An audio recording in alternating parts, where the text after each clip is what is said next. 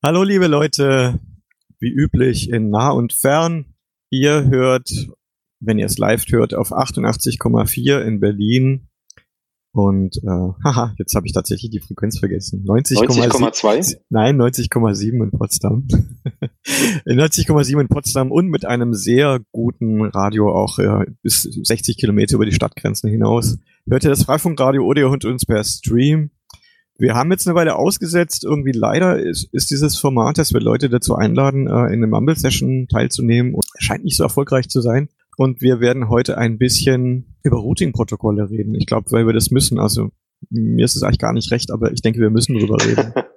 ja, die letzten beiden Sendungen sind, glaube ich, äh, als buchen wir als Sommerpause einfach ab. Äh, und jetzt im Herbst einfach weiter mit Freifunkradio, als wäre nichts gewesen. Ja, es ist, glaube ich, auch unsere, ich weiß nicht, 78. Sendung oder sowas. Ich habe im Überblick verloren. 85, also wir müssen dann noch 15 durchhalten bis zur 100. Genau, Routing-Protokolle. Da sind ja, glaube ich, den meisten Freifunkern hauptsächlich zwei bekannt aktuell. Äh, das eine, das ist äh, OLSR und das zweite ist Batman genannt. Äh, beide Protokolle sind, haben eigentlich schon ganz schön viele Jahre auf dem Buckel, oder? Ja, also OLSR wurde von der INRIA, das ist so eine, so eine Forschungseinrichtung, die gegründet wurde von Charles de Gaulle, um die Atomwaffe für Frankreich zu entwickeln. Da haben Wissenschaftler ein Routing-Protokoll eingereicht, nämlich OLSR.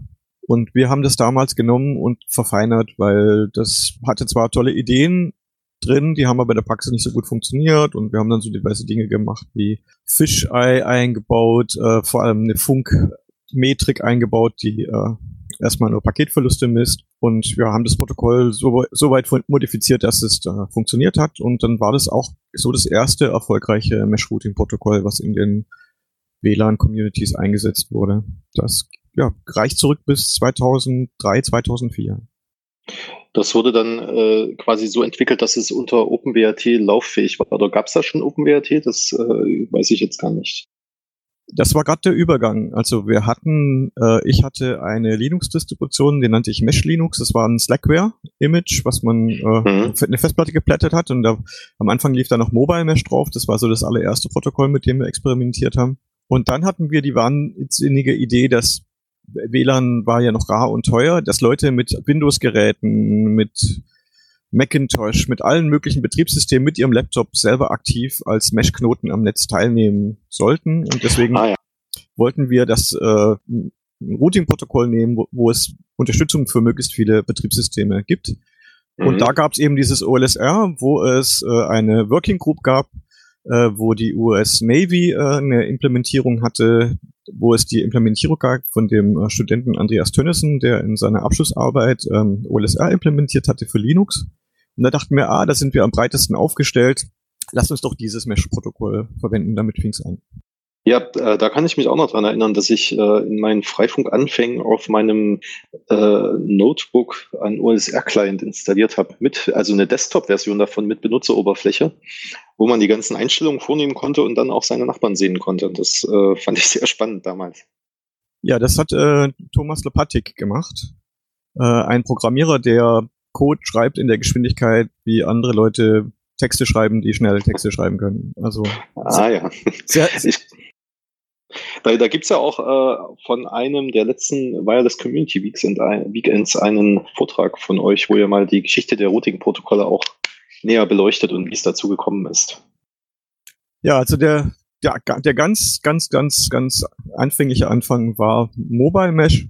Damit haben wir die ersten Experimente gemacht, 2003 auf dem Freifunk-Jahrestreffen oder so nannte sich das.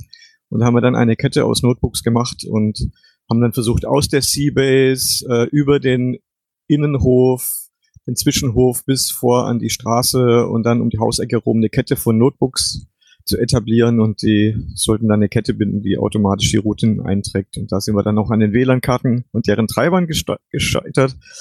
Ja, aber irgendwann war man dann so weit, dass man damit wirklich äh, Netze aufbauen konnte. Genau. Und von mhm. da aus hat es sich ziemlich etabliert, bis dann eben Batman kam. Ja, es gab ja dann sogar äh, einen WLAN-Hund äh, von UFO. Der Hund hatte immer Router umgebunden und so konnte man sehen, wo, wo sich der Hund gerade befindet, in welchem Netz. also wen er gerade als Nachbarn hatte. Ja, und UFO hatte sich ja auch auf dem Battlematch immer so oder auch auf den Chaos-Events so witzige Spiele ausge ausgedacht, dass Leute batteriebetriebene Route verteilen müssen und versuchen, eine möglichst weite, möglichst gut funktionierende äh, Strecke, die sich vermescht, irgendwie aufzubauen. Ja, das waren schöne Spiele. Das gab's zuletzt, glaube ich, auf dem 34C3. Da haben wir das in Leipzig mal gespielt. Ja, für mich war das so ganz am Anfang, habe ich mich halt äh, mit ähm, Routing-Algorithmen für Mesh-Netzwerke beschäftigt habe da äh, ja nicht an der Uni studiert, sondern ich habe halt viele Papiere gelesen, äh, mir verschiedene Ideen angeguckt, äh, geguckt, wofür gibt es Implementierungen. Da tauchten dann auf das notorische AODV, das Ad hoc On Demand Distor Vector Netzwerk Protokoll für Mesh-Netzwerke, DSR, Dynamic Source Routing, DSDV, glaube ich, also ich, ich kriege jetzt nicht mehr alle Hazy Sighting, Link State Routing und so weiter, OLSR und genau. Also es gab da verschiedene Protokolle, ähm, viele existierten nur als Papiere oder es gab Implementierungen für den Netzwerksimulator 2 oder Netzwerksimulator 3. Aber in der Praxis getestet hatte das kaum jemand und ähm, wir haben halt irgendwie versucht, möglichst schnell, möglichst viel Hardware zusammenzukratzen und halt äh, das zu erforschen und haben dann halt auch selber Entwicklung gemacht. Ja, so hat es ursprünglich mal angefangen. Mhm. Und dann äh, hast du dir überlegt, dass es doch einen besseren Ansatz für mobile Ad-Hoc-Netzwerke geben müsste. Na, wir haben halt dieses OLSR übernommen von Andreas Tönissen.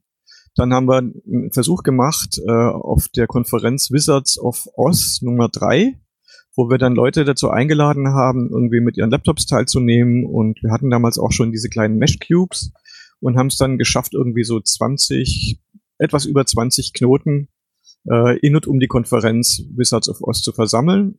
Und das war unser erster größerer OLSR-Test und das hat dann extrem viele Schwächen offenbart.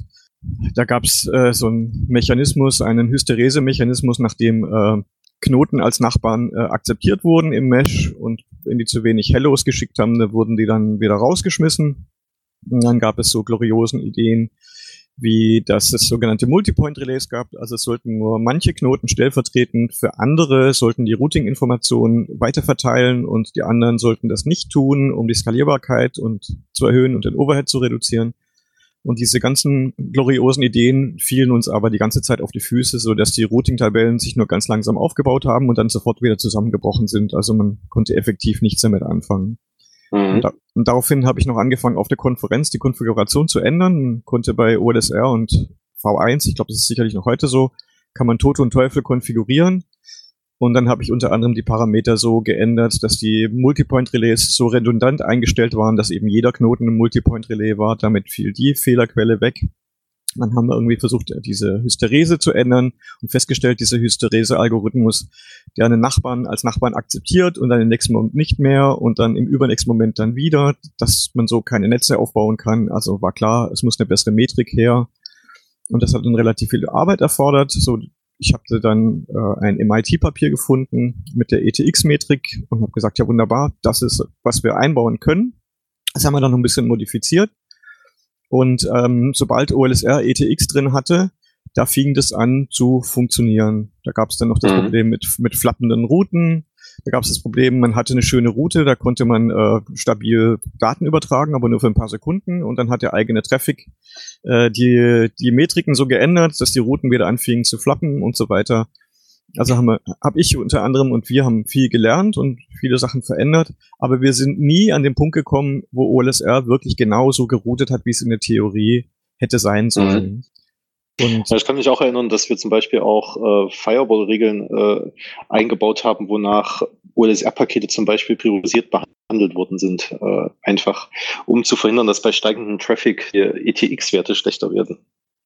Ja, das gab da auch ein Missverständnis und einen Kommunikationsfehler zwischen mir und Thomas. Das ist, halt, das ist wirklich ganz deep, deep Insider-Information.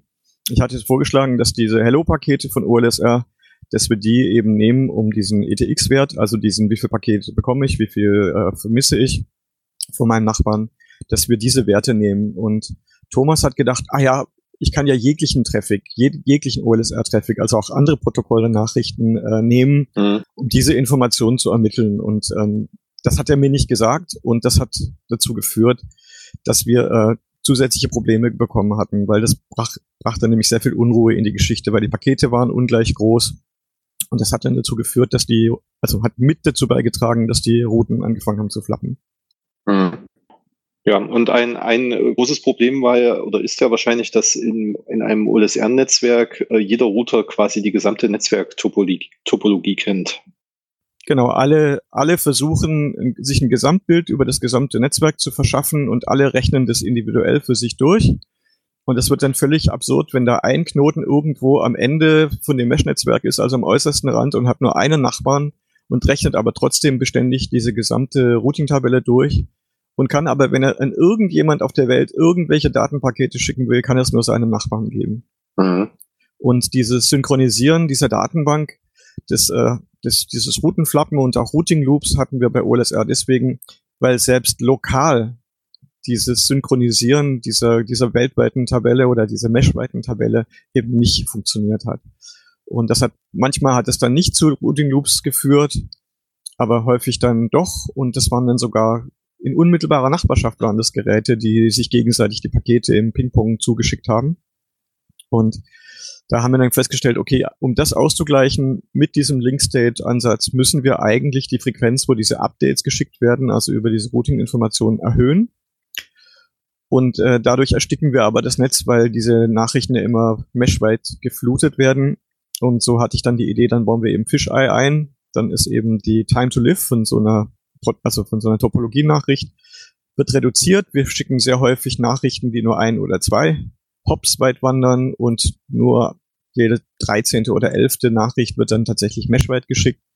Und dadurch konnten wir äh, die Updates erhöhen, um diesen Routen flappen, um diesen Routing Loops entgegenzuwirken. Mhm. Aber dann war uns klar, das sind ja alles nur Krücken, die wir da, die wir da einsetzen. Also für ein, für ein ja. Protokoll, was eben so prinzipielle Schwächen hat, wozu überhaupt eben diese ganzen Datenbanken synchronisieren. Eigentlich muss doch jeder Knoten nur wissen, wer sind meine Nachbarn und welchen Nachbarn muss ich auswählen, um XY zu erreichen. Und das muss ich eben für alle wissen, weil wir ja, also es ist ein proaktives Protokoll, was eben die ganze Zeit versucht zu erfassen, wer ist in dem Mesh erreichbar. Das ist auch für eine Community viel sinnvoller als so ein reaktiver Approach, wo quasi so ein Gerät eingeschaltet ist und solange man nicht an irgendeinen Knoten weiß, von dem man zufällig weiß, dass der existiert, da gibt's keine Routen. Das machen so Protokolle wie AODV, die eigentlich für Sensornetzwerke zuständig sind. Sowas ist für eine Mesh-Community natürlich unsinnig. Mhm. Ja, und äh, aus dieser Überlegung entstand dann durch einen Brainstorm hier bei mir neben der, neben der Hütte irgendwie bei einem Bier, entstand dann die Idee, komm, wir lassen diesen ganzen Link-State-Quatsch weg und ermitteln nur noch, wer sind die Nachbarn, wen kann man über die Nachbarn erreichen und welcher ist der jeweils beste Nachbar und so wurde die Grundidee zu Batman geboren. Und äh, von dem von dem Bier bis zur ersten Implementierung dauert es ein paar Stunden und dann hatten wir tatsächlich äh, Batman Version 001. Ah ja. Und äh, die Grundidee dahinter war, dass man äh, quasi nur noch die Nachbarn seiner Nachbarn kennt. Es, Im Prinzip ist es, also ist ein, es ist eine Variante von einem Distanzvektor-Protokoll und ähm, was so ein bisschen wie so ein Endbase-Protokoll funktioniert. Es werden so ähm, Pheromonspuren quasi durchs Netz weitergeleitet. Also wie Ameisen, die irgendwo hinlaufen, irgendwas finden mhm. und dann den Weg wieder zurücknehmen. Nur in die umgekehrte Richtung. Man schickt in alle Richtungen Ameisen und äh, die werden dann von der nächsten Seite entgegengenommen, geguckt, aha, von welchem Nest kommst du, welchen Weg hast du genommen? Also wie häufig kriege ich dich rein? Wie ist die Metrik zu dem Ort, wo du hergekommen bist? Und je nachdem, ähm, ob du mir eine bessere Information gibst, verwerfe ich dich oder ich schicke die Informationen, die ich von dir erhalten habe, weiter. Ich weiß nicht, ob man diese Erklärung so folgen kann. Kann man das? Äh, sie war sehr schön bildlich. Also ich, ich bin mitgekommen, ja. Ich hoffe, unsere Hörer auch. Ansonsten hinterlasst gerne Kommentare und Fragen äh, unter dieser Ausgabe. Ich habe noch, noch einen anderen Weg, das zu erklären. Also stellt euch vor, jemand fährt äh, Hamburg, schickt in alle Richtungen Boten und äh, in, einem, in einem Fahrzeug, das hat einen Kilometerzähler und immer wenn sie an irgendeine Kreuzung kommen, schreiben sie da dran, wie viele Kilometer sie gebraucht haben von Hamburg bis dorthin. Und wenn sie da an dem Wegweiser einen Eintrag finden, der eine kürzere Strecke äh, markiert als die, die sie gefahren haben, da endet dann bei ihnen diese Reise. Also es werden immer nur quasi die beste Gesamtmetrik, also vulgo die Kilometer, werden dann ausgewählt und nur diese ja, diese, diese Boten reisen, dürfen dann weiterreisen. Die werden dann quasi an jeder Kreuzung werden sie ausgefiltert und deswegen skaliert dieses Protokoll auch relativ gut und erzeugt relativ wenig Overhead.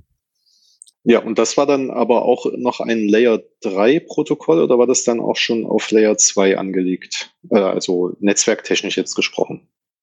Das ist genau das große Missverständnis. Äh, Batman ist im Prinzip ein Routing-Algorithmus. Und es ist natürlich wurscht, ob man den jetzt benutzt, um ein Layer 2 Netzwerk aufzubauen, also wo auf Mac-Ebene geroutet wird oder ob das äh, IP-basiert ist. Mhm. Die, die, die Idee quasi äh, zwischen Layer 2 und Layer 3 von dem OSI-Schichtenmodell quasi so ein Layer 2.5, so einen unsichtbaren Routing-Layer, also das Batman Advanced reinzusetzen, bringt natürlich diverse Skalierbarkeitsprobleme mit sich, weil Protokolle, die entworfen wurden, um im lokalen LAN zu funktionieren, funktionieren ja da in diesem Mesh, genauso wie im lokalen LAN. Und diese Protokolle gehen davon aus, dass Bandbreite für Dinge wie Adressauflösung und so weiter, DHCP, dass man da jetzt nicht an Bandbreite sparen muss, weil man hat da jede Menge Bandbreite. Das wird dann aber anders, wenn man das über ein stadtweites Netz macht. Mhm. Und die ganze äh, Auflösung, die Zuordnung von IP-Adressen zu MAC-Adressen muss eben auch meshweit organisiert werden. Und das sind natürlich Herausforderungen. Und am Anfang, ich hatte damals ähm, im Entwicklerteam das vorgeschlagen, dass es auch ganz schön wäre, den Batman-Algorithmus auch für Layer 2 Routing-Protokoll einzusetzen. Marek äh, Lindner und äh, Simon Wunderlich waren es damals. Die hatten dann die Idee, das umzusetzen, haben zuerst äh, eine äh, also eine Implementierung außerhalb des Linux-Kernels gemacht, dann aber gemerkt, na, das äh, erzeugt natürlich sehr, sehr viel CPU-Last und so wandelte mhm. es dann in den Linux-Kernel und tatsächlich wird es dann auch seit irgendwie Linux vs. Kernel 3 irgendwas ist es auch im Linux-Kernel mit drin. Aber es war nie, also als ich das angeregt habe, war es nie meine Idee, dass man damit ein Mesh-Netzwerk aufbaut mit über 1000 Knoten, was eine ganze Stadt vermischt. Das war nie die Idee. Also von, mehr, von meiner Seite aus nicht. Ja, dafür wurden ja dann am Ende auch wieder äh, Workarounds geschaffen, die, äh, die mit diesen Problemen dann umgehen. Äh, aber das liegt wahrscheinlich auch sehr an, an der verwendeten OSI-Schicht am Ende, dass man es halt auf Layer 2 auch macht und da quasi einen großen Switch über eine ganze Stadt legt und alle Router sich zusätzlich über VPN miteinander sehen. Äh, das ist vielleicht auch nicht so optimal. Ja, also der Batman-Algorithmus ist von uns die das damals äh, die Wege geleitet haben, dazu intendiert worden, in einem Netzwerk zu funktionieren, was verlustbehaftet ist, also wo äh, Protokollnachrichten sowieso immer wieder verloren gehen. Und angesichts der Tatsache, dass solche Informationen äh, verloren gehen, sollte es keine Routing Loops bauen und es sollte gut skalieren und wenig Overhead irgendwie dem Netzwerk auferlegen, weil das ja natürlich die nutzbare Bandbreite reduziert. Und ich denke, das haben wir auch geschafft. Und ähm, bei den Tests im, im Battle Mesh, als das Battle Mesh noch so war, dass es tatsächlich auch so eine Art Rennen gab zwischen den unterschiedlichen Protokollen, waren die unterschiedlichen Batman-Implementierungen, also Batman Advanced, äh, Batman Experimental von Axel Neumann, der alte Batman Demon, den es aber nur für IPv4 gibt und den ich schon seit Jahren ja eigentlich ruhen lasse und der auch gerade nicht weiterentwickelt wird da waren die relativ gut in der, im Protokoll-Overhead und in der CPU-Last. Also sie waren eigentlich immer ganz vorne. Mhm. Ja, ähm, OLSR hat trotzdem häufig gewonnen. Das lag daran, dass äh, Henning Rogge ähm, zuletzt da diese Metrik eingebaut hat, dass eben tatsächlich äh, die Bandbreite ermittelt wird, was aber erfordert, dass man proaktiv äh, Traffic erzeugt in alle Richtungen. Also wenn man 17 Nachbarn hat, muss man zu 17 Nachbarn Traffic erzeugen und da die Bandbreite messen und das dann in die Berechnung der Routen einfließen lassen. Äh, von dieser mhm. Metrik können im Prinzip alle proaktiven Protokolle profitieren. Hat halt eben den Nachteil, dass man eben immer wieder äh, Traffic erzeugt, auch über Routen oder über Nachbarn, über die sonst gar kein Traffic läuft, um eben diese Geschwindigkeit zu ermitteln. Und wir, also die, die, die Community, die diese Mesh-Protokolle entwickelt hat, die sich auf dem Battle Mesh traf, die Idee stand lange im Raum, aber wir haben immer gezögert. Also ich habe immer gezögert und dachte so, ja, aber wenn man dann zufällig extra Traffic verschickt, äh, nur um eben diese Bandbreiten zu messen, dann hat es natürlich einen Impact. Aber Henning Rogge hat es dann gemacht und ja, Babel hat nachgezogen. Ich weiß nicht, wie es äh, Axel Neumann mit äh, Batman Experimental hält. Mhm. Ähm, das ist dann aber tatsächlich erst in die Version 2 von OLSR eingeflossen, oder? Ja, glaube ich auch. Und die ist, so viel ich gehört habe, zum Beispiel bei IPv6 ist sie nicht richtig ausgereift. Also funktioniert wohl nicht und wird aber auch nicht mehr maintained. Ja, äh, da gibt's, da ist, glaube ich, schon äh, recht lange recht still um, um diese Repositories. Na, Henning hat ja bei oder für Fraunhofer gearbeitet. Ich weiß nicht, was er heute macht. Auf jeden Fall hat er von Fraunhofer aus da an OLSR entwickeln dürfen und ich glaube, also diese Finanzierung gibt es jetzt nicht mehr. Ja, ich glaube, das war im Rahmen eines größeren europäischen Projektes. Da waren noch andere noch beteiligt. Äh, ich muss das mal nachschlagen. Schreibt es dann vielleicht in die Show Notes, wie dieses Programm hieß, was es da gab. Ja, und jetzt ist es so, dass ähm, Julius Kropocek äh, zum Zuge kommt mit seinem Protokoll Babel, der auch ähm, einige Jahre am Battlemesh teilgenommen hat. Und das Babel-Protokoll, von dem er sich versprochen hat, dass es alles besser kann als alle anderen Protokolle, das war zumindest in den Tests vor einigen Jahren noch, ich weiß nicht, wie es heute aktuell aussieht, ähm, hatte er am meisten Overhead und er hatte die instabilsten Routen. Aber er hat sehr viel Lobbyarbeit gemacht und er hat sich äh, weil er Professor in Paris ist und äh, sehr stark auf solche Prozesse steht wie die IETF, hat er unter anderem in das HomeNet-Protokoll sein Protokoll mit eingebracht und ja, über diese Ebene Lobbyarbeit für Babel gemacht. Ich glaube, man kann, man kann aber Babel zugutehalten, dass Babel wohl offensichtlich gut jetzt mit IPv6 funktioniert. Das ist ja auch Voraussetzung für das HomeNet-Protokoll.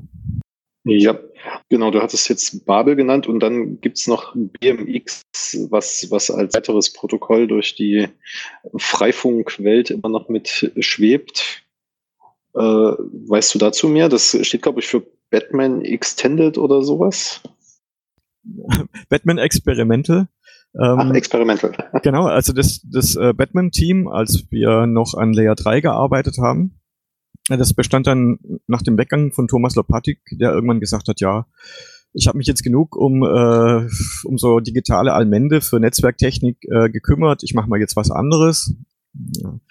Äh, ist er rausgegangen, dann habe ich weitergemacht mit Axel Neumann und Axel hat dann dieses, diesen Batman Experimental Branch gegründet. Das hat quasi als Branch von Batman Demon, also dem Layer 3 Batman Demon angefangen, weil wir uns im Team zudem dann auch ähm, Marek Lindner und Simon Wunderlich gehörten, weil wir uns nicht darauf einigen konnten. Ähm, Axel wollte immer mehr experimentelle Funktionen einbauen. Er wollte Dinge tun wie äh, in einem laufenden Mesh bei unterschiedlichen Batman-Knoten unterschiedliche Routing-Algorithmen oder also Versionen des Routing-Algorithmus parallel zu testen.